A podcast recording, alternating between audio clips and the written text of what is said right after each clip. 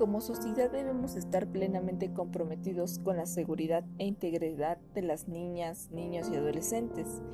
ya que en un futuro se verá reflejado en el tipo de adultos si en verdad existió una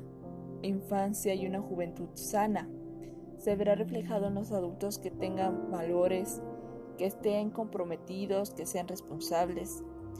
ya que nosotros como futuros docentes tenemos que tomar en cuenta esta teoría de Freud, ya que seremos apoyo para el alumno. Ver si hay anomalías en el comportamiento del alumno y poder platicarlo con sus padres para que junto con ellos podamos atacar ese problema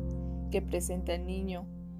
reflejado en su conducta, en su forma de expresarse, en también si adquiere correctamente los conocimientos, el aprendizaje. Son varios factores que intervienen en cómo el niño se va a relacionar consigo mismo,